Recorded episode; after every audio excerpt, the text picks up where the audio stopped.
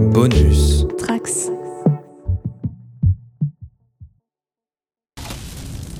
It is time I end this experiment.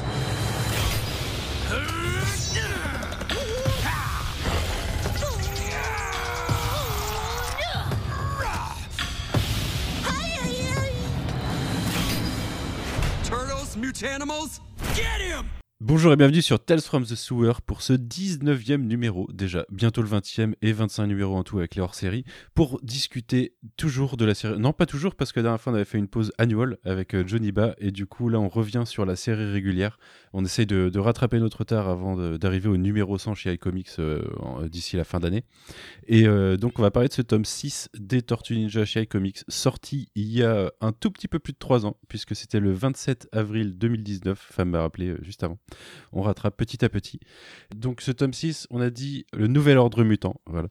Et aujourd'hui, pour en parler, eh ben, j'ai toujours ma fine équipe, puisque j'ai Fab, salut. Salut Et Roméo, salut. Salut, merci pour le fin de l'équipe. Et Roméo, euh, tu seras un Roméo de mauvaise foi aujourd'hui, si j'en crois les messages que tu nous as envoyés avant. Pas du Parce tout, que- c'était pas mon style. Je ne suis jamais de mauvaise foi. Mais avant d'être de mauvaise foi sur ce tome 6, euh, on va parler news, puisque cette fois on en a.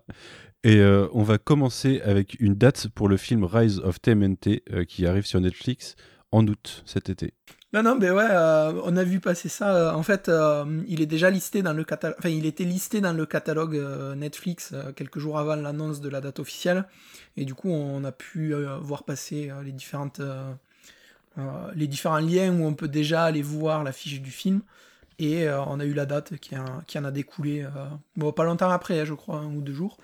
Et donc, ça sera pour le 5 août. Ça veut dire qu'il nous reste plus que quelques mois pour rattraper la série, regarder le film et faire un petit podcast. en- C'est le retour, euh, voilà. c'est le, reco- le retour du cast de la série dessus, où ils ont changé des, des persos du coup, enfin des voix? Euh, normalement. Ça doit être le cas reste- de Rise, je pense. Ouais, c'est ça full- reste le même. Full, euh, full même équipe quoi. Ok. Ouais. Et même pour, euh, pour le studio de d'anime, ça reste le même, euh, le même studio, il me semble. Et c'est Ah combien bah ça, déjà les, les deux saisons à rattraper C'est combien d'épisodes? C'est une Euh, vingtaine par saison? Ouais, c'est c'est 23 ou 26. Euh, Ok. Après, c'est les épisodes qui ont deux segments pour certains. Euh. Avec des petits, des, des petits cours, enfin des, un des épisodes plus courts, je crois que c'est 70 segments, euh, 39 épisodes. Ouais, ok. C'est ça. écoutez, on pourrait, on pourrait peut-être se faire ça euh, en juin-juillet, peut-être les, euh, les deux premières saisons pour, euh, pour ouvrir l'été et comme ça en août Ah, on ça, est bien. ça pourrait... Ouais, ça serait bien qu'on ait, qu'on ait pu le, le- réussir à en discuter avant de parler du film. Parce que pour être honnête, le film, je ne sais pas du tout euh, euh, quel va être le plot, si ça va reprendre euh, l'histoire, si ça va être une nouvelle histoire. Euh, J'avoue que je suis resté un petit peu... Ça finissait euh, sur du cliff ou ça. pas la série? Ou c'était, euh, ça, finissait sur du cliffhanger ou c'était annulé en mode. euh, Non, non, c'est- bah ça pas- été annulé un peu rapidement. Hein. Enfin, mais euh, non, non, c'est il y a eu il y a eu une fin. Euh, Ok. euh, euh, moi, je l'ai pas tout en vue, en, je l'ai pas vu entière hein, malheureusement encore. Mm. Euh, Mais de ce que j'ai vu, de toute façon, c'est une animation. J'adore l'animation. Elle, Mhm. elle est super fluide, elle est super belle. Donc, euh, donc tant mieux qu'ils aient gardé le même studio. Ça aurait été, ça aurait été euh, problématique sinon, Mhm. Euh, parce que c'est ce qui, ce qui. Bah, est c'était un peu ouais, tout alors, l'intérêt de la série, hein, c'était son Ouais. esprit quoi. Ça a choqué beaucoup de monde à son annonce, mais, euh, mais en tout cas c'était Bah, principalement l'intérêt du truc. Je, je suis pas sûr que. Enfin, on va, pas passer trois heures dessus, mais je suis pas sûr que ça soit ça qui est choqué. C'est plus le design, euh, à mon avis, qui a choqué les gens que. comme chaque design de chaque nouvelle Ouais. itération en fait. Voilà. Donc, euh, c'est c'est les, les tortues, c'est c'est une histoire de réinterprétation, de réécriture. Euh, on va bah, on va en reparler euh, dans une autre news. Hein. Euh, c'est ça, il faut il faut, euh, il faut une ré- des réécritures, sinon il y a aucun Mhm. intérêt. Euh, la, la série de la série dont on parle beaucoup d'IDW, bah, heureusement c'est une, c'est une, une nouvelle écriture qui s'inspire de tout ce qui a pu être fait euh, par le passé avec euh, avec des nouvelles idées, mais heureusement qu'ils reprennent pas le, le, le, le- les, le film de 90 ou la série de, de, de fin 80 et qui décident d'en faire un copier-coller juste par le design, par les médiums sont différents, les époques sont Mhm. différentes. Il faut les réinventer, il faut les réécrire. C'est ça qui est intéressant. C'est ça qui nous qui nous intéresse aussi, hein. Euh, qui fait qu'on qu'on se retrouve à parler de, de, de chefs-d'œuvre comme Next Mutation, comme euh, Comme bientôt Euh, Winter. voilà. Donc euh, l'hi- l'histoire des tortues, c'est une histoire de réécriture. C'est ce qu'ont voulu Eastman et Laird, donc euh, faut juste arrêter de bah ce design c'est moche, euh, on c'est pas pour moi. Attendons, attendons de voir le chaque, enfin attendons de voir pour Rise, on, on sait ce que ça a donné. euh, Mhm. donc euh, moi de ce que j'ai vu c'est très c'est c'est pas mal, c'est surtout très beau visuellement en plus. C'est que les, les, les designs font chacun se fait un, un, un avis dessus, hein, chacun a ses propres goûts, c'est normal. Mais par contre l'animation elle est sublime. Euh, Non, mais surtout que les, euh, les gens qui critiquent l'animation, euh, qui les choquent de euh, c'est pas comme avant, ont, ont probablement jamais lu les comics originaux du coup. Parce que Oui, ou, euh, les, sti- les styles changent de série en série, d'artiste en artiste, quoi. Donc, euh, déjà, graphiquement, c'est pas une série qui est gravée dans le marbre. Enfin, c'est pas un univers gravé dans le marbre, quoi. Ça fait partie, tu sais, de la tranche d'animation, euh, même période, euh, le DuckTales de 2019, qui est euh, 2017. aussi. 2017, ouais. Mm. Qui est euh, ultra. les, yeux- les yeux avec les yeux très méchants de Manu euh, de Mix. Non, Ouais, ouais. paix- à son âme, que- grande, grande série. hein. D'ailleurs, euh, très, très bon, quoi. Enfin, animation euh, de qualité, tu vois, pour les deux séries qui ont un peu la même vibe. euh, Bah, c'est cool, An- quoi. c'est Andy Suriano, hein, euh, qui est à la base de cette série. Hein. Suriano, euh, c'est un mec qui a bossé, euh, qui a bossé sur de, sur Mickey Mouse, qui fait, euh, qui a fait Plastic Man aussi, je crois, et qui fait de partie de cette, de cette vague euh, Samurai Jack. Donc, Mm. Donc on retrouve évidemment, euh, évidemment, oui, comme DuckTales, c'est c'est exactement cette, ce même esprit, euh, Mm. euh, que ce soit visuel ou, ou d'animation, ou même dans l'écriture. Très bonne série d'animation, les deux, en tout cas. Enfin, de, je, je jugerai plus tard pour Rise, mais DuckTales, incroyable. On revient à ce qu'on connaît. Les NECA, la, série euh, des monstres Universal. Cette fois, c'est April qui est en fiancée de Frankenstein. Du coup, euh, on a eu les premiers visuels. On n'en avait pas déjà eu de April? Ou c'était juste Euh, non, non, on n'avait la- pas eu April, je crois pas. Mais on savait que c'était la fiancée de Frankenstein. Bah, après, c'était en toute logique aussi. euh, Ouais. Oui, c'est vrai. Mais euh, encore très belle, euh, très soignée, avec de nombreux accessoires. C'est aussi pour ça que cette gamme est très intéressante, c'est qu'elle est vraiment riche en termes d'accessoires et riche dans le design. On n'est pas voilà, on n'est pas sur du personnage de, de seconde zone de la série animée. on est vraiment sur un des designs originaux et des figurines soignées avec avec réellement des des, euh, bah, des, des, des très beaux accessoires. euh, donc euh, ça vaut le coup. Vraiment, euh, bah, elles sont un peu plus chères, elles sont assez chères, mais euh, ça vaut le coup. J'ai hâte d'avoir Maléo, pour être honnête. Surtout que j'aurai bientôt mon bureau pour la mettre dedans. T'aurais la DeLorean à mettre dans ton bureau ou pas? Ah bah il faudrait que la DeLorean elle soit dispo au Lego Shop. Si j'en trouve à Nantes, je te l'envoie ou pas? Je crois que j'ai beaucoup d'argent disponible sur mon compte Lego. Ok, ok. Euh, toujours chez NECA, euh, mais autre style, euh, c'est le van qui a été enfin montré. Le van des Tortues Ninja de l'époque série animée de notre enfance, donc des années 80, euh, qui fait quand même 35 par 30 par 20 cm. c'est un beau bébé. C'est un beau bébé un peu cubique, mais bon, on connaît le design de toute façon. Pour 250 dollars. Tu vas l'acheter ça aussi ou pas? D'ailleurs, on est d'accord, les tortues qui sont avec le van, elles sont pas vendues avec le van. Pour 250 dollars, bien sûr que non. hein. Bah oui, ouais, ouais. Parce que sinon, euh, sinon ça vaudrait trop le coup. Non, alors, est-ce que je vais me le prendre euh, pff, Très Non. honnêtement, mettre, mettre, 200 mettre 250 dollars dans un Toys, j'ai encore du mal. Euh, Est-ce que je l'aurais Oui. Il va trouver euh, un moyen, tu sais. Bah, je, je suis déjà en train de, enfin, je suis toujours en train de réfléchir sur le van euh, Super 7, hein, qui est, qui est deux, qui est trois fois plus cher quasiment, je crois. Ouais. Euh, ouais, 2,5 fois plus cher. Euh, j'ai une préférence pour le Super 7 parce que je, je préfère le Super 7, de, de, de- que ce soit les figurines, que ce soit la gamme, que ce soit sur le design. Euh, par contre, j'aime beaucoup le, j'aime beaucoup le, le design, hein, euh, qui se le sont un peu euh, réappropriés aussi. Euh, alors ce van c'était un peu une arlésienne, hein. je crois que ça, c'était en 2019 ou 2020 qu'ils avaient, commencé à en parler et qui était donc très attendu. Euh, je trouve qu'ils ont réussi un énorme tour de force à le sortir entre guillemets si peu cher par rapport à la concurrence. Parce que parce que voilà quoi, c'est c'est un, c'est un sacré prix, mais euh, mais quand un Super 7 propose du, du 650 dollars, tu proposes un 250, euh, bah, ça, ça c'est énorme, c'est énorme comme différence. C'est peut-être pas le même euh, finition, pas la même taille, je suis d'accord, mais euh, mais c'est énorme. Moi je trouve que c'est très bien de de, de, de la part de NECA. Maintenant, faut que qualitativement ça suive. euh, ça, il faudrait l'avoir dans les mains pour pour pouvoir le dire, ce qui n'est pas le cas aujourd'hui et ce qui risque d'être malheureusement euh, jamais le cas. Mais euh, voilà, un peu plus petit euh, que le Super 7, très joli quand même. Pas de figurines évidemment, beaucoup moins d'accessoires. C'est aussi là-dessus euh, qu'ils ont qu'ils ont gagné du, du coup.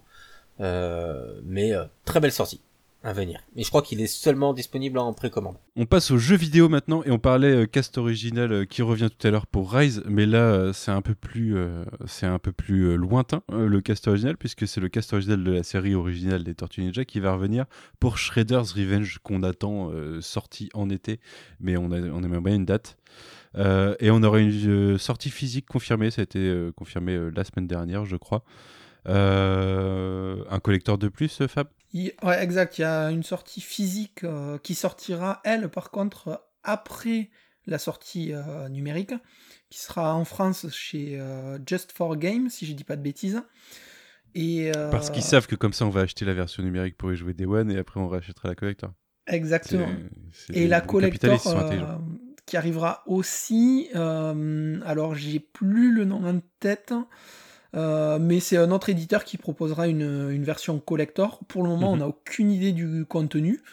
Euh, euh, on a du coup aussi, tant qu'on est dans les jeux vidéo, la compile TMNT Kawabunga Collection, qui elle regroupe tous les jeux rétro, NES, Super NES, Mega Drive, avec les Turtle in Time, le euh, Teenage Mutant Ninja Hero, euh, tout ça, avec un, un collector euh, aussi mastoc que son prix, qui pour le moment euh, reste une exclue euh, US Target euh, et Amazon.com. Et si tu arrives à le récupérer, donc c'est 150 balles le collector. C'est assez avec- cher pour que j'ai pas envie de tenter. Mais en fait, c'est même euh, 150 balles, c'est sans les frais d'importation et les frais de port. Parce que si tu le commandes, ça te fait quasiment 200 balles pour le collector du jeu. Avec Mm. un artbook, euh, quatre enfin, une petite PLV euh, en acrylique là et trois pins. J'avoue, je l'avais précommandé. Et puis finalement, euh, j'ai annulé parce que j'ai préféré pré- pré- enfin, me prendre le Lego Horizon. Donc, euh, Mhm. à, à deux poids deux mesures hein, raisonnables pour des vieux jeux comme on a pu parler avec Roméo. Ils sont pas tous d'une extrême qualité Ouais. et voilà.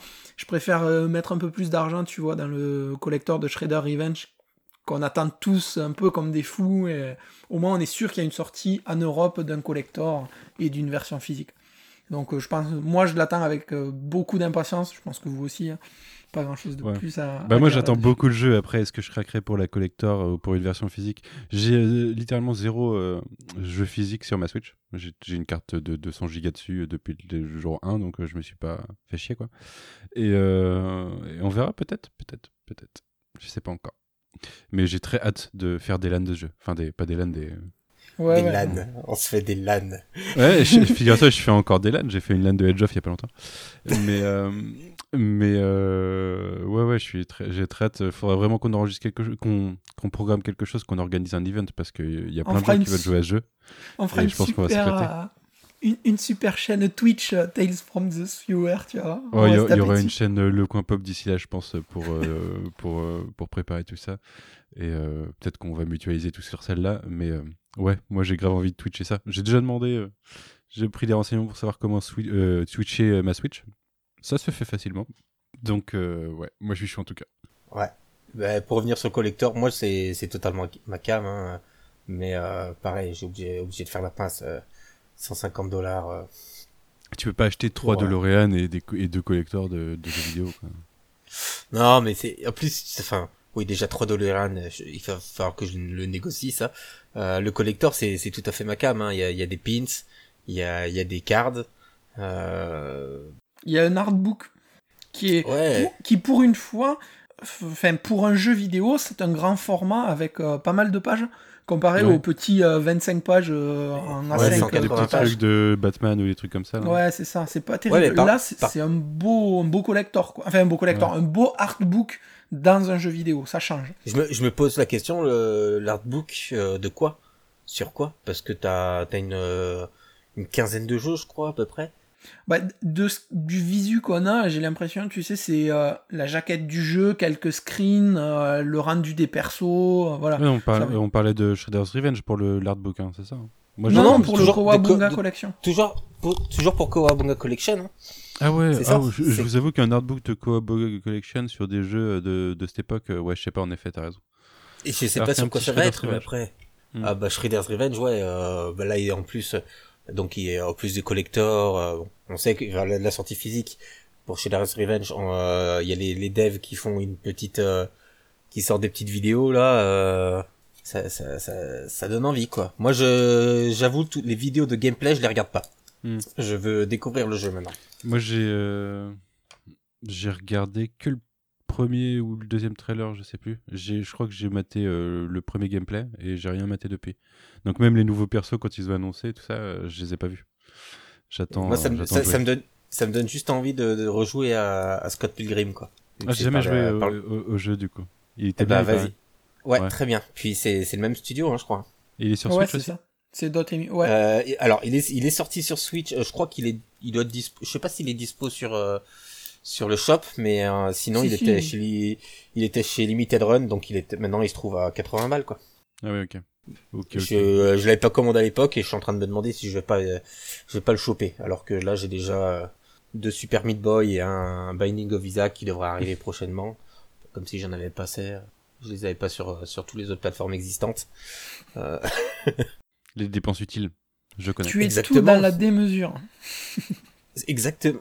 C'est très important. Non, mais je suis désolé, mais c'est très important d'avoir sa sixième version physique de Binding of Isaac. Bien sûr. Et là ouais. Pour faire du mal à, à Roméo, je n'ai jamais joué à ce jeu. Le- Ça, c'est compréhensible. Moi, j'ai juste euh, en cumulé sur toutes les versions, je dois être à, à 500, 600 heures. Donc, c'était pour ça que c'était primordial que je me rachète la dernière version. J'entends, j'entends. Mais pour parler d'autres dépenses euh, utiles, euh, en librairie cette fois et pas chez iComics, vous allez pouvoir euh, acheter un nouveau comic book Tortue Ninja. Je l'ai fait hier, moi. Je l'ai acheté hier. J'ai dépensé mes sous chez Vestron puisque Souls Winter, un TMNT un peu particulier, mais on y reviendra bientôt dans un futur podcast. Je l'ai pas acheté pour rien. Est sorti la semaine dernière, du coup vendredi chez Vestron. Est-ce que Roméo, tu peux nous présenter un peu le projet un peu particulier justement? Alors, on en parlera vraiment quand on fera le, quand, euh, quand on fera un podca- podcast dédié. Euh, Souls Winter, c'est de Michael Zulis, donc euh, un, auteur indé, euh, surtout connu pour son, je crois que c'est Pumas Blue, son œuvre. C'est pendant la Gestera de, chez Mirage. Il avait fait quelques numéros, donc quand, Eastman et Laird avaient donné les clés à d'autres artistes.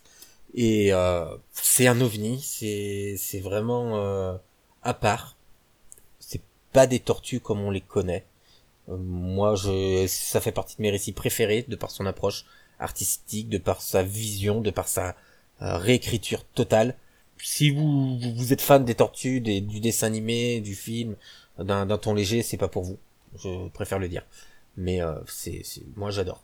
Donc on en reparlera. La version J'ai toujours pas lu du coup. hein. Je connais le concept et j'en avais vu des pages, mais euh, je l'ai toujours pas La lu. version, la version, euh, la version de Vestron, c'est la version colorisée qu'avait sorti IDW euh, euh, lorsqu'ils l'ont republié. Euh, on perd, pour moi, euh, de l'impact des planches qui en noir et blanc. euh, moi, ça fait partie de, de, de mes grâles, hein, de de- de- d'avoir une planche originale de de, de, de Zulis euh, sur les sur les TMNT, bien plus que d'avoir une Eastman euh, et l'herbe, clairement. Ouais. Euh, Mais euh, ouais, la, la version noir et blanc, si vous avez l'occasion de, de récupérer les singles, hein, qui se trouvent à une à moins d'une dizaine de- d'euros, euh, de dollars pour chaque, il y en a, il y en a trois, c'est le 31, le 35 et le 36. Alors, on, on en, on le redétaillera quand on fera le podcast dédié. Euh, voilà, c'est c'est une sortie, ça aura pas le même retentissement que Body Count qui a une une certaine aura auprès du du, du, du grand public et surtout des, du public amateur de Tortue Ninja. Euh, par contre, pour moi, il y a aucune euh, comparaison possible entre les deux. Ouais, c'est pas le même délire quoi. Dans le dans l'esprit. Pas du tout le même euh, délire. C'est vraiment, euh, c'est vraiment, enfin body count, c'est vraiment mince, du trash à l'extrême et puis euh, de l'action de à plus que l'extrême. Là, ouais, on est vraiment plus dans un dans autre chose plus conceptuelle quoi. C'est ça. Euh, dernière news et pas la plus joyeuse euh, puisqu'on a un géant des comics euh, qui nous a quitté la semaine dernière à l'âge de 80 ou 81 ans, je sais plus, je crois que c'est 80. Euh, Neil Adams est mort. Euh, on en parle parce qu'il est passé un peu sur les tortues. Il a fait, euh, tu me disais Romo, principalement des covers, euh, assez récemment en plus, hein, puisque Batman TMNT, euh, ça, ça a quel âge déjà? On en a parlé il y a pas longtemps, mais euh, ça Je crois que 10 ans. c'est d'un 2007 2016 ou 2018 Ouais, bien 2016, à mon avis. Et du coup, euh, Neil Adams, plus connu, je pense, pour ses travaux chez DC, il a fait des trucs assez incroyables. euh, mais euh, oui, il nous a quittés malheureusement. Bah après, c'est l'âge. hein, euh, il est, il aura au moins vécu, au moins vécu jusqu'à un peu plus de 80 ans. Mais une légende nous a quittés. Voilà, et donc il, a, il avait fait des variantes pour Batman TMNT et également il, il avait fait une variante, une des, des, des variantes du TMNT 100 euh, qui bah, déjà se retrouve à des prix euh, hallucinants. Ouais, bah ça c'est l'indécence de la spéculation euh, sur la mort des gens, ça. Mais euh, C'est ça. Surtout qu'en plus, ne l'encourageons pas. N'allez pas acheter ces covers. toutes ces covers étaient signées. Mm. Et limitées, limitées à 800 exemplaires, donc... euh, Ouais, ouais.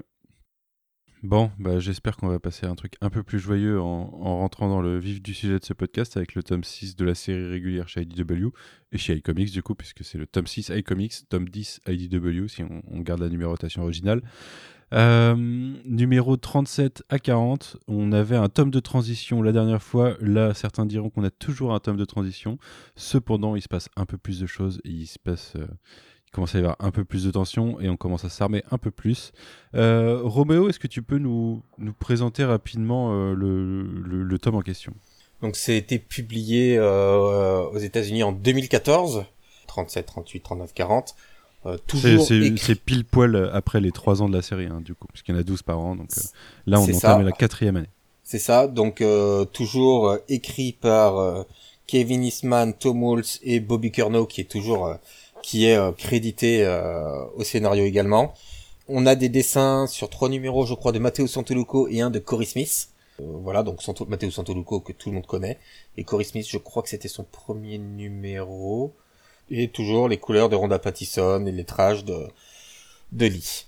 Donc euh, on est, euh, si on était un peu sur la continuité, sur euh, un tome de transition, là on est vraiment sur un tome de, de, de- qui continue cette voie-là à construire les, les différentes factions, à construire les, les, les différents groupements qui, qui nous amènent doucettement, donc euh, doucettement maintenant euh, euh, au futur numéro 50. Donc on est à bah, un peu moins d'un an, euh, qui était l'objectif, hein, qui était la, vision des, scénaristes. Donc un tome euh, toujours de transition où là on va parler donc du nouvel ordre mutant. Euh, Rappelons-nous, Splinter avait fait un deal avec Hold Up pour pour le aider à sauver Leonardo et donc bah, là c'est c'est le, jour de payer de payer sa dette tout simplement. Fab, t'en as pensé quoi de ce tome dans l'ensemble avant qu'on aille plus un peu dans les détails? Parce que je sais que t'es fan de Donnie, on le sait tous. Et, euh, et pour moi, le- Donnie, c'est le MVP de ce, ce tome. Je pense que. Enfin, Ouais, ouais. disons que ça oppose le point de vue de Donnie à celui des autres, et c'est Donnie qui a raison pour moi. P- Bah, pour le coup, c'est un petit peu. euh, Ouais, mais tu dis ça parce que Mikey il est d'accord avec lui. Et et- et- oui, j'étais d'accord avant. La page d'avant, j'étais déjà d'accord. ouais. Tu dis ça parce que Léo, il a la classe que dans une case sur tout le tome, c'est tout. Oui, c'est Ouais, ça mais il y a est un les- peu vénère. Non, les, euh, je suis pas vénère. Hein. Moi les Mute Animals, j'adore, j'adore ce qu'ils en ont fait. Donc, Surtout j'ai qu'il y a aucun Pigeon souci. Pit euh, encore grandiose. Donc, euh. Il y a pas Agent Pit. Donc à partir de là, et on a des Pa- bons eh, Pigeon Pit, moteur d'action et d'histoire dans, le, dans, le, dans ce tome. Et ça, c'est incroyable parce qu'il est beaucoup trop con. Mais euh, en vrai, ouais, tu, tu disais c'est Donnie qui est un peu le MVP. En fait, c'est euh, comme on disait de euh, un peu sur tous les tomes.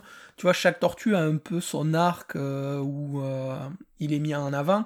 Ben là, clairement, ben, c'est l'arc de Donnie qui débute avec ses idées. On avait déjà vu dans le tome précédent que Donnie, il était inquiet sur, Sur le technodrome, ouais. le technodrome, tout ce que Crank préparait et tout. Ben là, on rentre direct dans le vif du sujet où, vu que personne l'écoute et que ben, lui, il indique tout, il décide de prendre les choses en main et de le faire à sa façon pour, euh, faire réagir les choses. quoi. Mais euh, globalement, outre euh, ce passage-là, parce que c'est méga cool, Donnie est mis en avant, moi j'ai bien aimé le reste aussi, où il y a plein de choses qui sont ramenées et où là, tu, prends vraiment conscience, euh, 40 numéros après, que il se passait des choses dans les premiers numéros qui ont amené à ça. Mhm. Et euh, moi, j'ai trouvé super malin, tu vois, par exemple, le moment où il explique euh, la rencontre avec, euh, ben, dès les premières pages, Shredder et Krang, en fait, où leur confrontation date d'il y a beaucoup plus longtemps, et il fait référence à la fin du Foot Clan. à Secret History, ouais. Ouais, à Et à Secret Secret History. History. C'est une suite coup- Enfin, pour moi, c'est le, le- le premier numéro de Stomp, c'est la suite directe de Secret History pour, euh, pour ces deux persos, quoi. Ils sont pas Eh vus ben, depuis c'est ça. 300 ans et c'est la retrouvaille. Et du coup, enfin, moi, j'ai trouvé ça super fou où, en, allez, il y a deux pages et euh, tout de suite, t'es remis dans l'ambiance. Il y a tous les liens qui sont faits avec tout le reste, comparé Mhm. euh, à l'Astronaut qu'on a fait il y a pas très longtemps, où euh, il y a qu'à so- 50 pages qui traînent les pieds et voilà. En deux pages, là, le mec, il t'a remis dans le bain et voilà. Donc, j'ai trouvé le tome un petit peu. Je, je dirais pas que c'est un tome de transition, tu vois. ouais, moi, je trouve, je trouve que t'es un peu dur, moi, il- Roméo, euh, sur euh, Trump Il va un Transition, peu plus loin que, que le tome de transition. Ouais, je suis, je suis d'accord avec Fab. Moi, je trouve que t'es un peu dur sur le fait de dire que c'est un Non, tome de c'est toi. transition. Non, je te, je te disais que euh, c'est pas ce que j'ai dit. T'as dit c'est encore un le- tome de transition. C'est Non, marqué, alors, je, je- je le screen ou pas? J'ai dit ça construit beaucoup plus l'univers et le, les factions. La transition, c'était le précédent. Tu, dis ça parce que j'ai pas de il connexion. devrait, Tu dis il devrait être rapide de toute façon, en parlant du podcast, qui a eu beaucoup de problèmes d'enregistrement. Les gens ne le savent pas, mais il y en a eu beaucoup. Enfin, si, ils le savent puisque tu l'as tweeté. Mais euh, t'as mis tome de transition, virgule, peu de news. En effet, il y avait peu de news. T'as mis tome de transition. Oui, c'est pas. suis, euh, je suis- je suis désolé, ce n'est pas un tome de transition.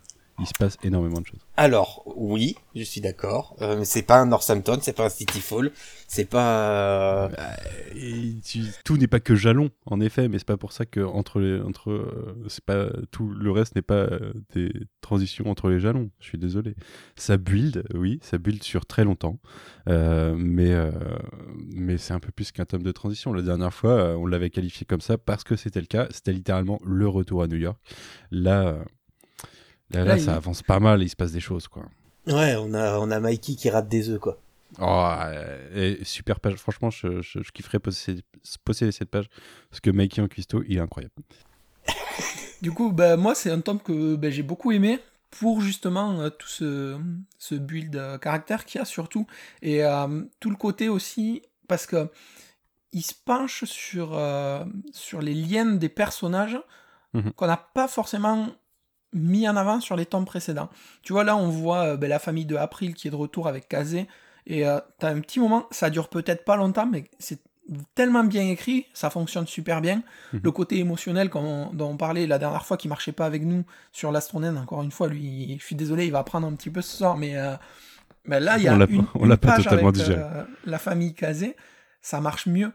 Et tu vois, il y a ça, il y a le, les deux pages avec euh, Slash qui arrive dans le repère des tortues. Pareil, Mhm. les, euh, le fait de se retrouver avec Mikey, ça marche direct. Et en fait, c'est plein de petites pièces comme ça qui sont mises, qui font vraiment bien avancer l'univers dans ce tome. Et après, derrière, ben voilà, euh, Donnie qui met en route son plan pour vraiment prendre Prendre en charge la menace choses. du technodrome, tu vois, à, à bras le corps et démarrer la chose.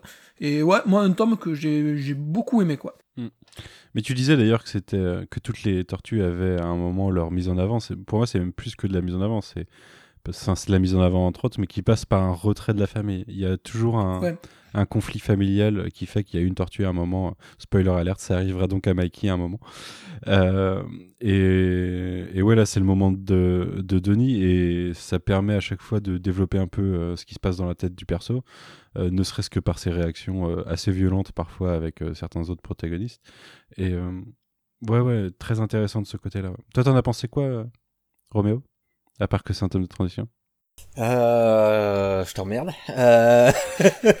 non, il y a des, il y a du Mute Animals, donc je peux être- qu'être heureux. J'adore cette équipe. J'adore ce qu'ils ont, ce que euh, Walt, Eastman et euh, Kerno en ont fait. Euh, on a d'abord, donc euh, il y a quatre singles dans ce dans ce tome. Le premier, il est à part. Alors, Vous pouvez pas me dire le contraire. Euh, donc cette rencontre entre entre entre Shredder et Krang, comme comme disait Fab, qui reprend euh, euh, le The Secret History of the Foot Clan par la suite des dernières pages.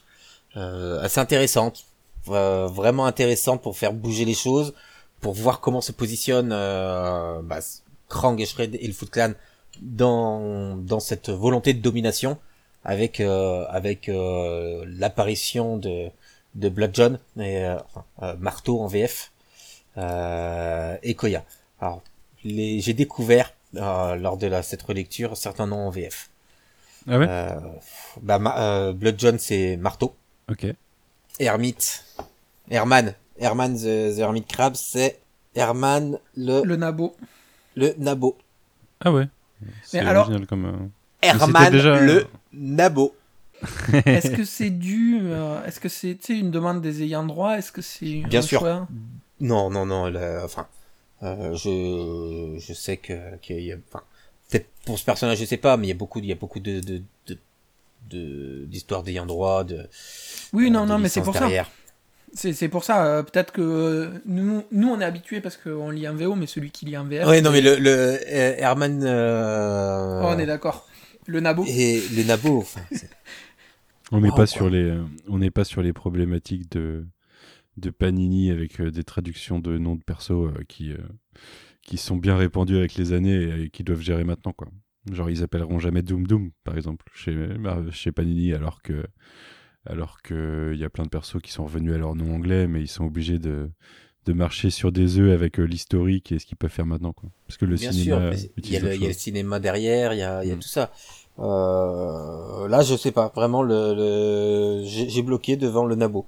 Moi, je m'en Euh, fous. Ils ont gardé le nom de Mondo Gecko, donc euh, le reste, euh, ça me va. Oui, mais Mondo Ouais. Gecko, c'est un personnage existant. C'est, il y a un historique. Oui, c'est- sûr Euh, que du coup ça, ça, ça oblige à reprendre une cohérence. Herman, c'est un nouveau.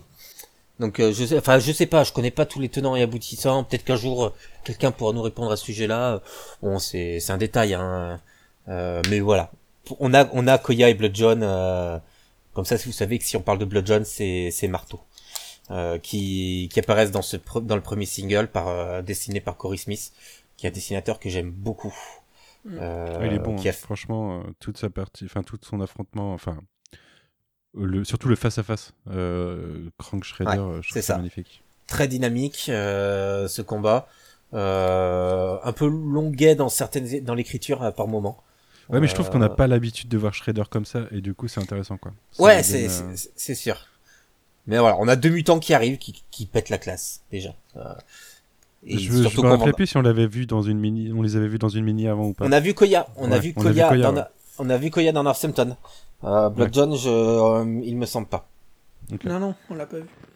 Koya, il était venu, euh, Koya, il était venu avec euh, les assassins à la fin de. ouais elle est, elle est venue à la fin de Northampton elle, ouais, Elle, elle, pardon, ouais. J'avais déjà fait l'erreur la dernière fois. donc Après, ouais euh, premier Il y a, il y a un Ah. truc, euh, juste, juste avant de te donner la parole, euh, pardon. Euh, tu dis que le, le premier épisode a, a un peu rien à voir avec le. non je dis pas qu'il a rien à voir Il est à est, part. c'est- Il est à on a, on, on a deux, vraiment, c'est en deux parties parce qu'on a cette partie-là euh, sur cet affrontement et on a les trois les trois autres où on suit vraiment euh, ce développement des mutant animals et de donc enfin de nouvel ordre mutant euh, avec euh, Bebop et Rocksteady qui sont là. Euh, Mm. On est quand même on est quand même sur sur euh, Oui, parce que de toute façon c'est le numéro qui va amener. euh, Mais en la fait, c'est le numéro qui avec arrive le à la- plan de données quoi. Ouais. c'est pas un reproche numéro- hein, que je donne ça c'était c'était juste Non, non, pour non. guider euh, Mais euh, en fait, moi, moi, je le voyais vraiment comme euh, la pièce qui lançait. euh, en fait, cet épisode, tu vois, on te l'introduit pour te montrer ce qui se passe en même temps que les tortues euh, à New York. Pour moi, ça se passe quasiment en même temps. Mhm. Euh, et cet épisode, te le- te- on te le remet à la figure, en fait, avec la dernière page du, du tome. Quand tu vois la dernière page du tome, t'as tout de suite le premier chapitre qui te revient en tête en te disant Ah ouais, ça y est. Ouais. Moi, c'était dans ce sens-là. Mm. Du coup, euh, Manu, toi, t'en as pensé quoi?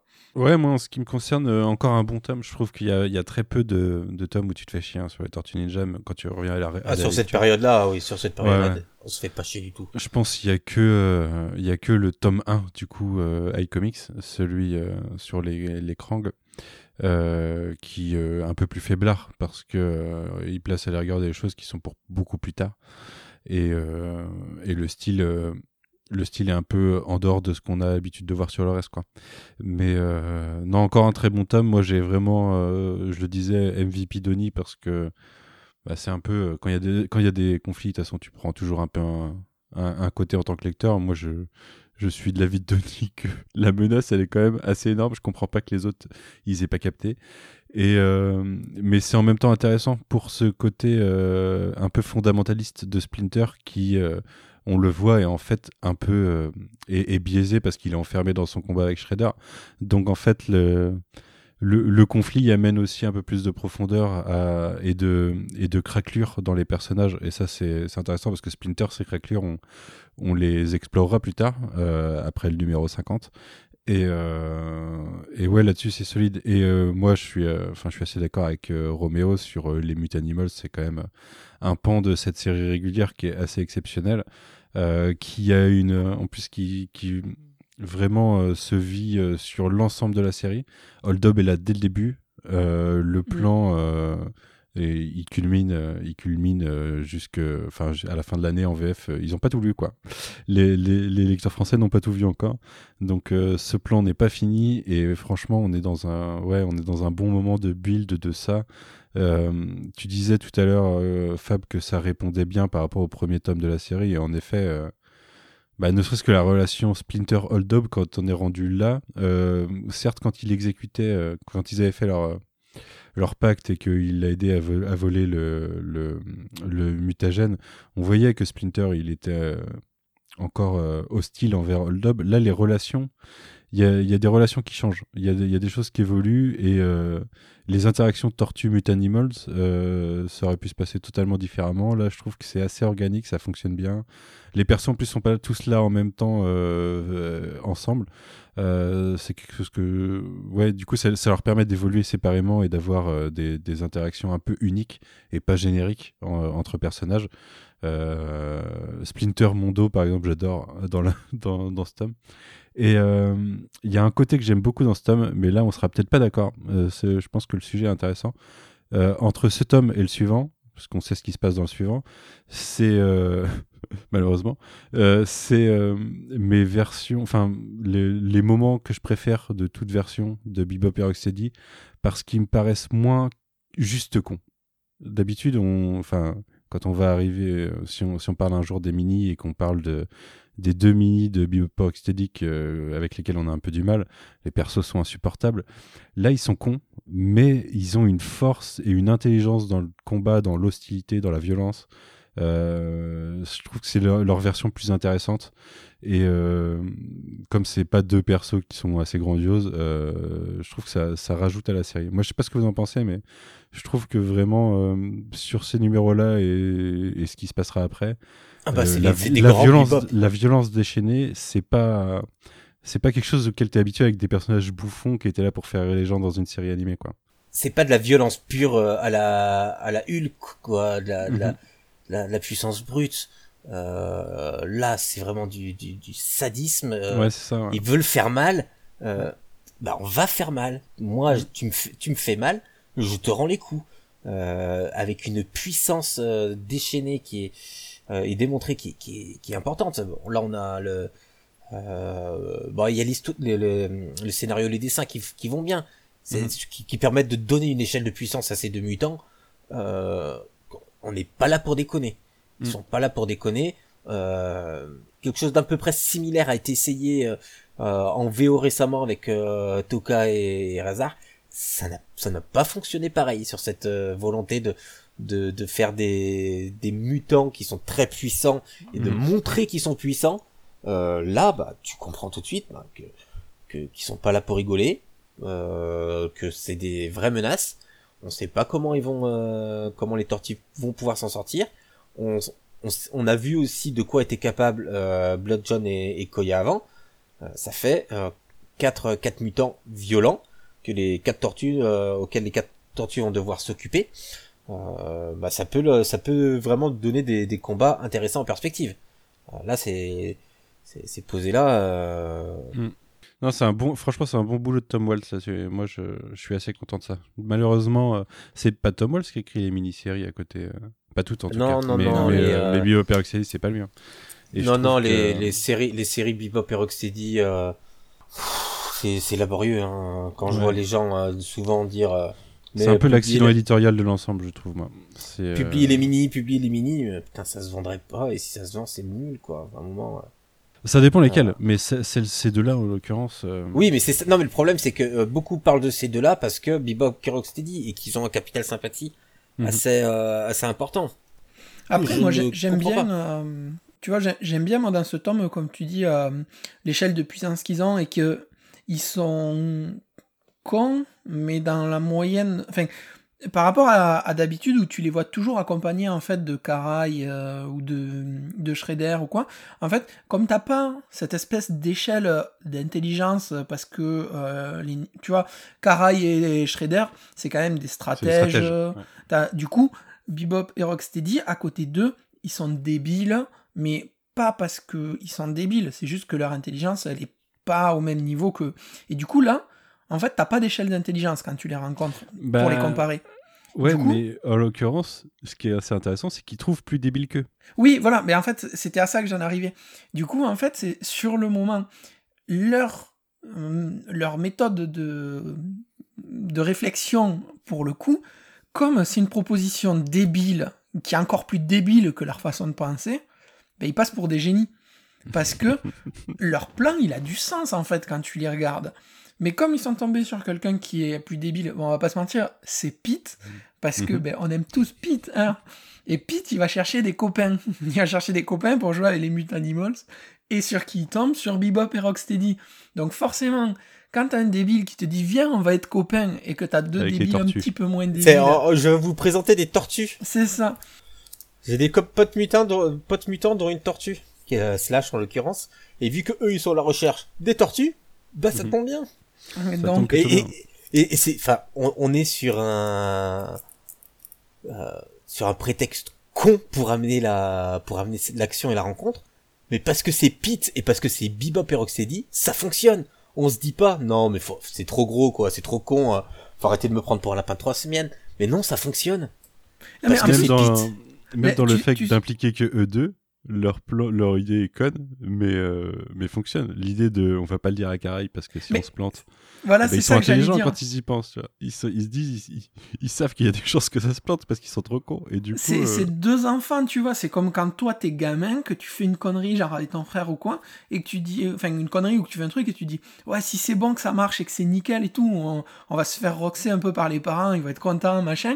Bon, par contre, si ça foire, euh, tu dis rien, je dis rien, et puis voilà. C'est le même niveau de réflexion, là. Et en fait, ça marche trop bien, quoi. Vraiment. euh, Le dessin de Santo Luco aussi, ça La aide. page, la, la page de Page John Pete euh, coupée en 6 où on a six fois Ouais. Pete euh, en gros plan euh, pour. euh, bah, où tu où on- sais en plus qu'il parle à des gens qui ne devraient pas parler. Tu sais pas forcément qui encore, mais tu sais qu'ils ne devraient pas parler. quoi. Voilà, c'est c'est c'est cette page avec les six cases très expressives de Page John Pete. Elle est elle est parfaite. C'est Mais en fait, ça marche bien, tu vois, euh, parce que le dessin de Santoluco, encore une fois, il arrive à mettre cet effet, euh, tu vois, de, de personnage mastoc et euh, impressionnant, tu vois, ses rapports d'échelle et tout.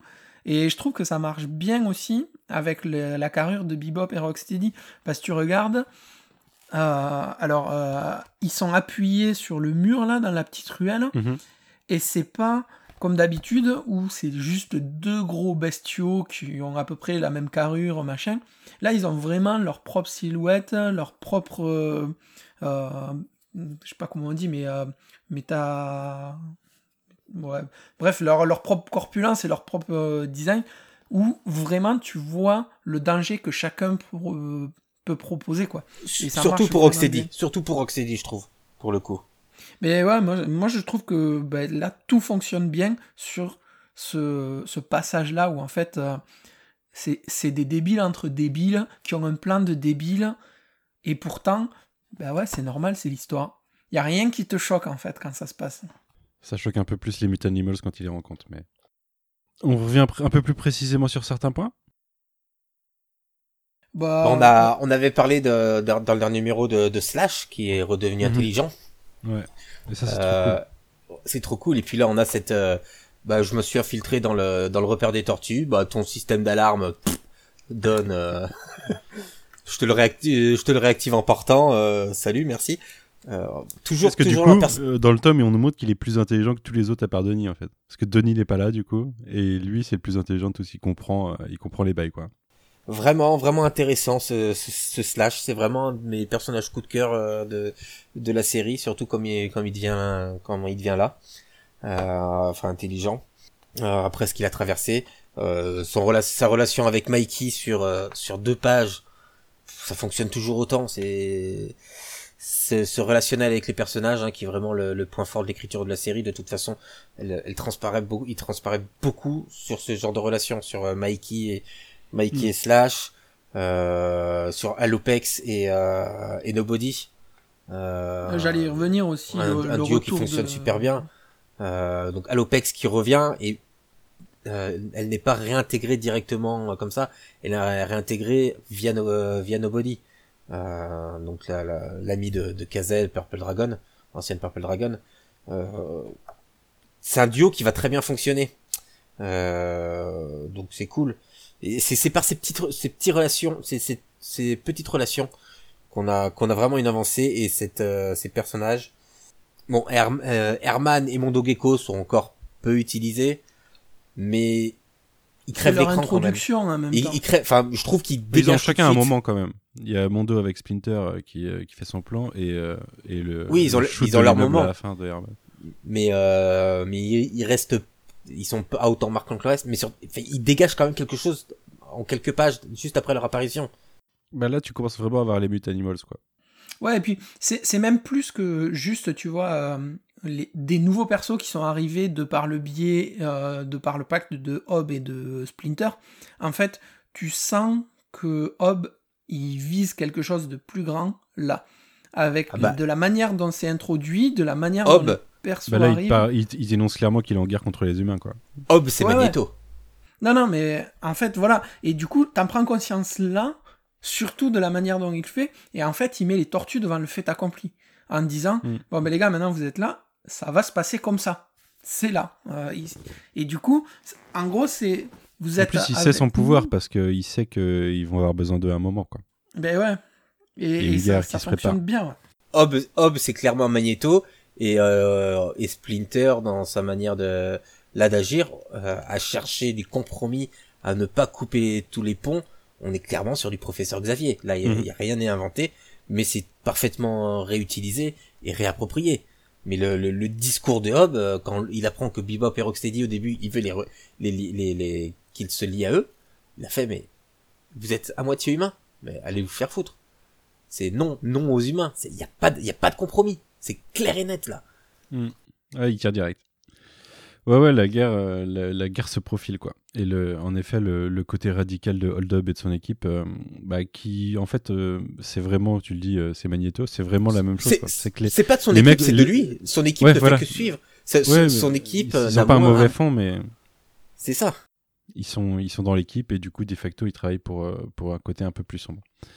Mais ouais, j'ai bien aimé ça. Et le, le côté que j'avais pas vu à la première lecture, euh, c'est le, la synchronicité entre le réveil de Slash, on vient d'en parler, et le réveil du père de, de April, qui lui a, a globalement le, un moment assez similaire euh, de, de, où il noue des relations avec Kazé, du coup. Euh, encore un bon moment, ça. Encore un- un- une extension d'univers où, où les personnages gagnent en profondeur, où les différents pans de, de chaque. euh, Enfin, oui, les- tous, les, tous les pans de cet univers euh, gagnent un petit peu en profondeur. Euh, je sais, je sais plus, tu disais si ça dure 2-3 pages, mais euh, cette relation euh, Kazé, j'ai oublié son nom, du coup, au père d'April, C'est c'est vraiment. pas Phil.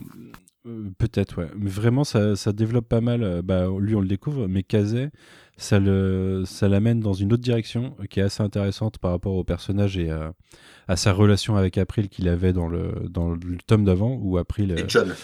Où, où on voyait qu'ils avaient des, des objectifs différents, du coup, en, gros, des objectifs de vie. Et là, Kazé, il, il a compris que se ranger et essayer de, de construire sa vie en dehors du combat, c'est peut-être pas mal. Et ça, dans l'évolution du personnage, c'est assez intéressant. Ah bah les, même April qu'on voit trois pages, sa réaction est géniale. Moi, euh, Ouais. j'adore, j'adore cet, cet April là de toute façon. euh, mais la, la réaction à bah, euh, Kazek qui vient de se faire casser la gueule, euh, encore une fois, c'est pas c'est pas le c'est pas le plaindre ou quoi que ce soit, c'est bah, L'engueuler. ouais c'est l'engueuler. Après, il y a, il y a le retour aussi de, de Halopex, euh, que tu parlais, euh, Romu. Mais euh, moi, plus que ça, en fait, je le vois, tu sais, comme une sorte de, de rédemption. Parce que tout le long du tome, elle est présente à chaque fois, à chaque scène où il y a Nobody, où il y a les tortues, où il y a Bebop, il y a Pete. Et elle est un peu tapie dans l'ombre, tu vois, elle surveille et tout. Et elle attend le bon moment pour faire son retour et essayer de se racheter par rapport au machin. Et la scène avec Raph dans le pigeonnier, ben, en fait, ça marche trop bien parce que tout ce qui a été fait avant, plus là, l'espèce d'échange de, de, de deux persos qui qui savent pas se parler en fait, ni, ni entre eux, ni avec les gens qui sont C'est génial parce dans que depuis, euh, ça fait euh, au moins deux tomes qu'on sait où ça va. Ouais. On sait où ça va, mais ça prend son temps et, euh, et, ça, et ça le fait bien, quoi. Ça, ça essaye pas de rusher les choses. Je trouve que leur relation, elle marche bien, ouais. Et, et du coup, ouais, moi j'ai j'ai adoré cette espèce de, de retour, tu vois, pour amener au team-up avec Nobody. euh, Mhm. Moi, moi j'ai trouvé ouais, que ça, ça fonctionne bien. Et puis à l'Opex sous les crayons de Santoluco, c'est enfin, c'est toujours un plaisir. quoi. Il y a vraiment, c'est c'est pas pour titiller, hein, Roméo, il y a vraiment que Léo qui a pas, euh, qui a pas vraiment de moment, je trouve, dans ce tome. Parce que même Raph, euh, il a son côté, euh, bah, justement, quand il est pieds dans le pouillet, où il se rend compte que, euh, en fait, il fout la merde, quoi. Son tempérament, euh, ça fout le bordel. Et il, il y a une volonté de changer, il y a une évolution du personnage encore, il, il- il grandit de tout ça. Et ouais, Léo a, Léo a pas ça, malheureusement. Ça va venir. hein. On l'a déjà eu et ça va revenir. Mais. Ouais, c'est vraiment un, un tome très bon sur les personnages, je trouve, sur le développement. On parlait de quoi juste avant De Léo qui ne servait à rien. Mais non, je suis totalement d'accord. Non, mais Il en est- fait, il, il est juste pas trop présent. Pas- Ah mais je suis totalement d'accord. Hein. Euh, Léo, pour le coup, là, il est, il est en retrait. Il suit, il suit Splinter parce qu'il sait qu'il doit suivre Splinter. Euh, c'est, vraiment la tortue qui est la, qui est la moins importante euh, dans, dans le développement et dans son développement à lui. En même temps, euh, c'est aussi, euh, ça, ça lui permet de suivre Splinter aveuglément. C'est aussi, ça parle aussi du, du personnage, quoi. C'est quelque chose euh, dont il va falloir qu'il se sorte à un moment. Donc, euh, ça fait partie de son évolution techniquement. Le fait que, Il est tout- Il est toujours en reconstruction euh, Ouais, voilà, ouais. après, après son brainwash. Là. Du coup, euh, ouais, c'est un peu compliqué pour lui de, de, de s'opposer comme ça, quoi. Par contre, le fait que Mikey s'oppose et euh, dise ouais non, je suis quand même d'accord avec Denis, vous vous déconnez les gars. En effet, c'est trop stylé. Je suis désolé. je très content de, de voir cette réaction-là. En plus, euh, super page. Je trouve qu'il il le dessine magnifiquement. euh, Enfin, il dessine les tortues magnifiquement. Euh, Santoluco, c'est vraiment ma version préférée. hein. Et ouais, ouais, un, super Mikey entre ça et, sa relation avec Slash, il, a encore, il encore de quoi se mettre sous la dent. Quoi. Mais on reparlera vachement plus de lui d'ici quelques tomes. Euh, moi, je voulais revenir. J'ai vraiment, vraiment beaucoup aimé moi le premier numéro et le face à face Splinter, Shredder, Krang. Je trouve que le, découpage, euh, quand on les voit, euh, quand euh, les deux exposent leur, bah, de quoi va, parler la discussion, quoi. Le découpage et les flashbacks en parallèle et même la colo, je trouve qu'ils sont vraiment hyper bonnes dans l'histoire. Moi, j'ai vraiment aimé le moment où ça part en fight. Je vous le disais tout à l'heure, Shredder, je trouve que on le voit rarement comme ça en fait, dans ce côté stratège de ce côté-là, quoi. Plutôt que l'opposition face à- aux tortues ou à Splinter. Ça, c'est quelque chose qu'on connaît, on l'a vu, on en a vu mille itérations. Là, il est dans un autre bail et, euh, et dans sa, sa construction du Foot Clan de son côté, euh, j'aime vraiment beaucoup ce qu'ils en font. Et en plus, euh, je le trouve trop stylé en mode Sneaky Ninja. Bah, le- le Shredder face aux tortues, il est, euh, il est, même s'il échafaude des plans, il est dans un, dans un mode de domination. Euh, Ouais, et puis de vengeance, face- vraiment. Non, juste de domination, quoi. Il veut, il veut, il veut les, il veut, il veut le détruire, euh, il veut détruire Splinter et basta. Et en passant par, par détruire ses fils. Euh, là, on est vraiment, c'est, ok, on, on a eu chacun notre, euh, il s'est passé des choses il y a, il y a trois, il y a, il y a des années, là. Euh, 300 ans, ouais. Maintenant, euh, il y a de la négociation, on l'a jamais vu négocier. Mm. C'est, il parle et après il pose des questions. Euh, là, il y avait quand même une optique de de, de, négociation, de de faire évoluer euh, cette relation pour arriver à que chacun y trouve son compte. Euh, ouais, c'est pas un un Shredder qu'on a l'habitude de voir. C'est un Shredder très intéressant. C'est assez cool euh, parce que, comme tu dis, en fait, il a déjà pris, enfin, il a un voire deux coups d'avance sur cette rencontre, malgré qu'ils viennent pour discuter en- entre guillemets. euh, il avait déjà senti le coup venir et euh, ben il y a Marteau et euh, Koya qui sont là dans le coin en embuscade, enfin en, backup parce que il sait très bien que ça va mal tourner. tout, tout était ant- anticipé. C'est ce qu'on disait tout à l'heure sur leur niveau d'intelligence. c'est vraiment des stratèges purs et durs. Euh, et là, on en a l'illustration parfaite sur comment comment c'est mis en œuvre, quoi. Et euh, Mm. c'est en fait c'est assez c'est assez cool même dans le sens où euh, le bif qu'ils ont de 300 ans en arrière où Shredder a fait le con, il l'a pas oublié non plus parce que quand Krang arrive et le lui claque à la gueule, Shredder il est il est pas dans le Shredder, enfin il est pas dans son armure parce qu'il se souvient de ce bif aussi et du coup tu vois il se dit bon Bah après, il, Tente. il- il a aussi fait des couilles depuis et puis il est assez explicite sur le truc. Quoi. Même s'il lui dit euh, on, on s'en est procuré, il sait très bien qu'il sait comment il s'en est procuré. Donc, euh, en parlant du mutagène. Donc, Eh oui, euh, oui. ouais, ouais, non seulement il avait foutu la merde il y a 300 ans, mais en fait, en vrai, dans le présent, il est, il est pas arrivé sous les meilleurs jours face à Krang. C'est ça. Et du coup, il avait quand même anticipé pas mal de trucs. Et franchement, il est très cool ce chapitre. C'est vrai que Mm. moi, j'aime beaucoup aussi. Euh, de quoi on n'a pas parlé? Bah, du plan de Donnie. Ah oui, c'est vrai, on a. on- Il on faut parler de. Donnie. Ouais, vas-y, vas-y, vas-y. Ah non, non, mais euh, enfin, moi, c'est cool euh, parce que la fin du tome, elle est sur euh, deux chapitres et Mhm. principalement axée autour de Donnie et de sa mise en place de, de son plan pour le danger qui s'approche, qui est le technodrome avec Krang et le plan de Krang. Et le fait est qu'il va utiliser tous les moyens à sa, à sa disposition, surtout les moyens de Harold, en y mettant un bon coup de pression. Et en fait, tu le disais tout à l'heure, c'est là qu'on le voit euh, un peu dégoupillé et perdre son sang-froid, où vraiment, tu vois, il, il, ben, il s'énerve, alors que jusqu'à là, on l'a rarement vu dans cet état. euh, parce que Ouais, parce qu'il a l'impression que tout le monde se concentre sur des futilités euh, par rapport à l'urgence, quoi. C'est ça. C'est marrant dans un c'est marrant dans un contexte où aujourd'hui euh, on est pas mal à, quand même à se dire mais euh, peut-être vous devriez faire quelque chose pour le climat avant de faire quelque chose pour le reste parce que le climat c'est assez important. Un Et là ça. là c'est un peu l'idée, il veut sauver le monde quoi. Lui il sait qu'il veut sauver le monde, l'autre les autres ils veulent euh, se battre contre un mec qui veut les tuer mais certes dans tous les cas s'ils meurent tous ça sert à rien. Mais c'est exactement ce que dit Mikey au final. Parce que euh, Mm. Mikey, quand il s'oppose, la phrase qui claque, c'est euh, On est des héros, on est censé sauver le monde, et pas juste arrêter des délinquants, tu vois. Parce qu'il compare Shredder à des délinquants. Et du coup, li- l'image, elle est parfaite dans le sens où Donnie, il est un peu seul contre tous. Et euh, tu vois, c'est un peu la fin justifie les moyens. Ben, il prend les choses euh, en main et il va utiliser les, les technologies de, de Harold pour euh, ben, échafauder son plan.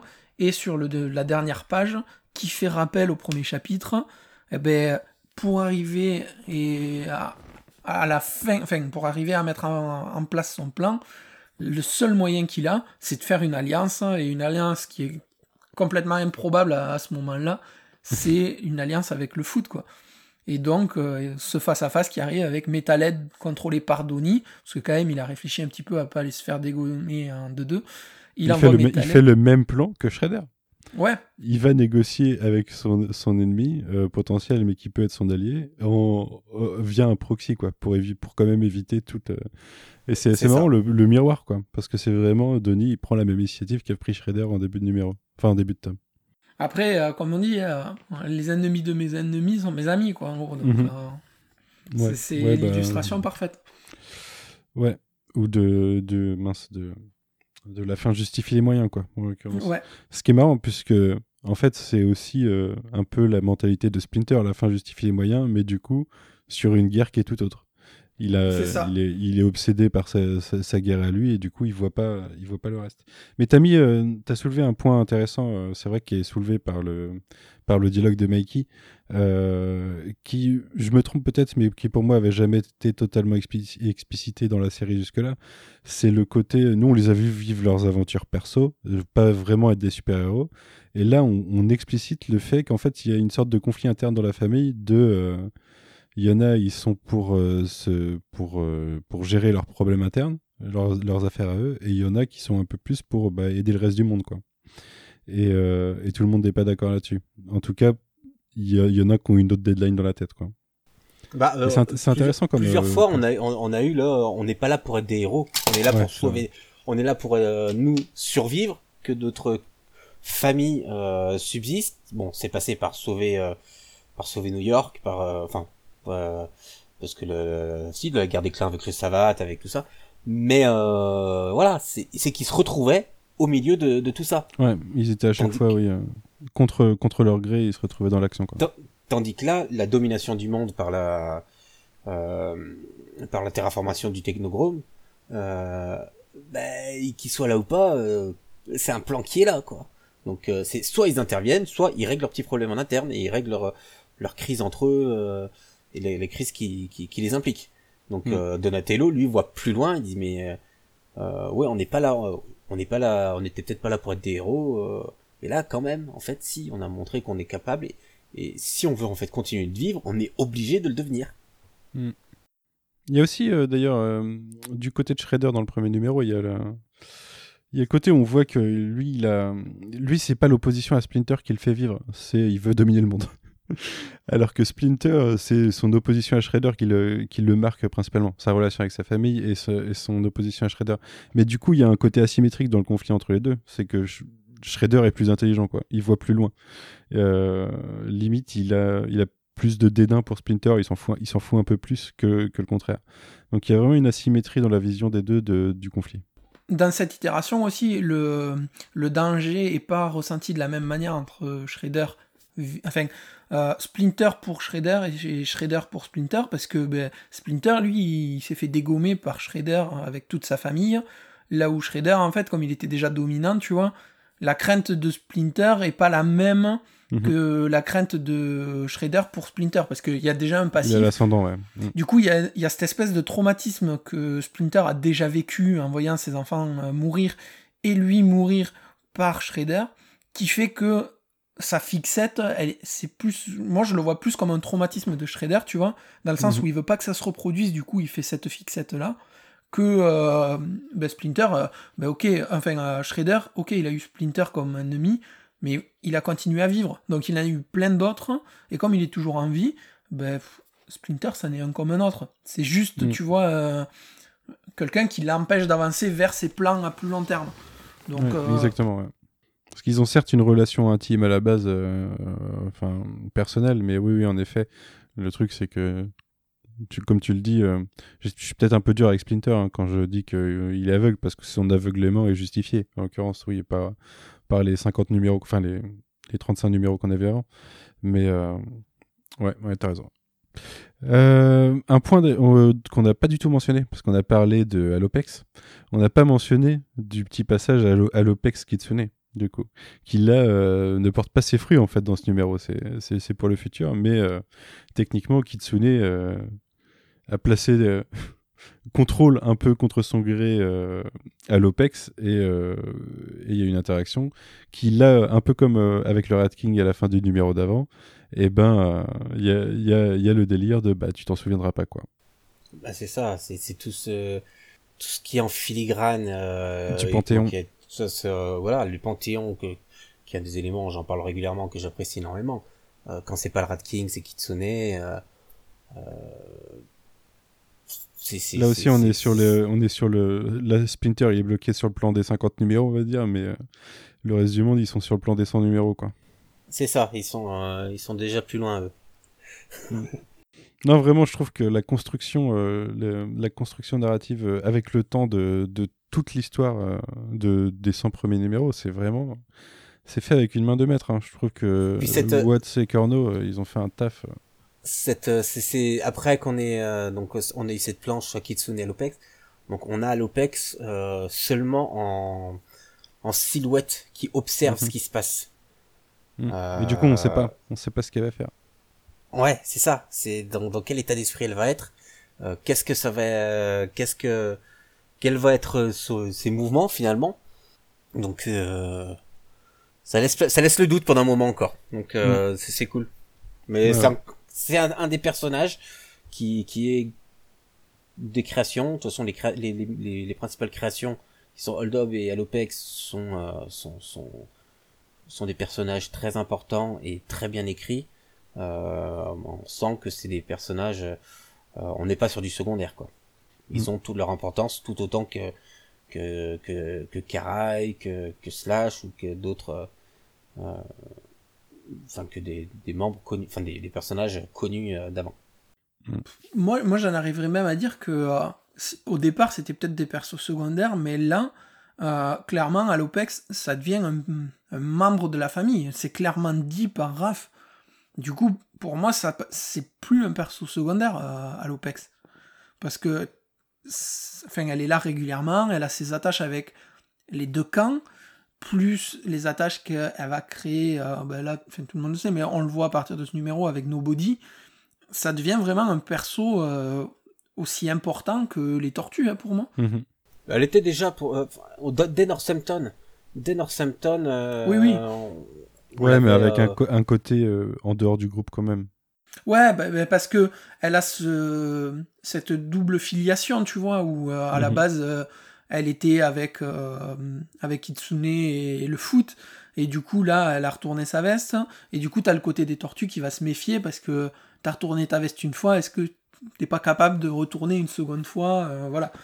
Donc t'as toujours ça qui traîne et qui plane autour, quoi. Euh, Est-ce qu'il y a d'autres éléments de ce tome sur lesquels vous voulez revenir? Je pense qu'on a fait pas mal le tour. Bon, moi je trouve que pour un tome de transition, il y a pas mal de trucs. Hein. Il s'en passe des choses, ouais. T'en penses quoi, Roméo? Ma connexion lâche. Est-ce la connexion qui est lâche? Je ne sais pas. Euh, bah écoutez, je pense qu'on va s'arrêter là. On reviendra euh, bientôt. On va essayer, de- on accélère le rythme hein, sur la, la série régulière pour essayer de rattraper la VF à un moment. Puis on a commencé, à- on s'est, on s'est engagé sur Rise là. hein. Ouais, on s'est engagé pour on s'est engagé pour juin juillet. On a tout le mois de tout le mois de mai avant. Bah, c'est les bonus de l'été, ça. C'est les bonus de l'été, ouais. Ouais, après, à un moment, je pense que vous allez prendre des vacances, il faudra qu'on se synchronise quand même. Qu'on voit. Non, vous avez pas. de- Non, toi, tu vas faire des travaux chez toi, donc tu seras dispo, c'est ça, Roméo C'est ça. Je vois que ça avance bien. Le petit thread Twitter, euh, je check à chaque fois. Tu fais du montage. J'ai bientôt, euh, j'ai bientôt une chambre. C'est bien. C'est bien, c'est assez important. Euh, ouais, bah, on se retrouve bientôt. Peut-être qu'on fera euh, un road to. euh, je sais pas, un road to. euh, du coup, ça sera tome euh, 8. 50. Le, le numéro 50 dans le.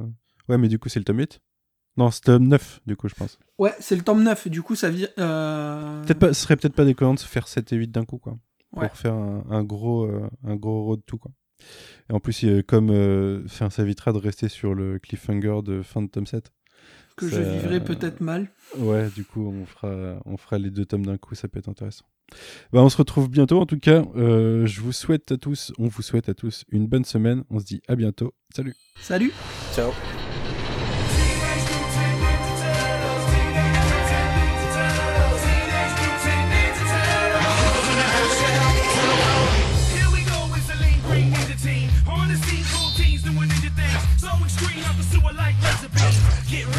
shell shock pizza king. Can't stop these radical dudes.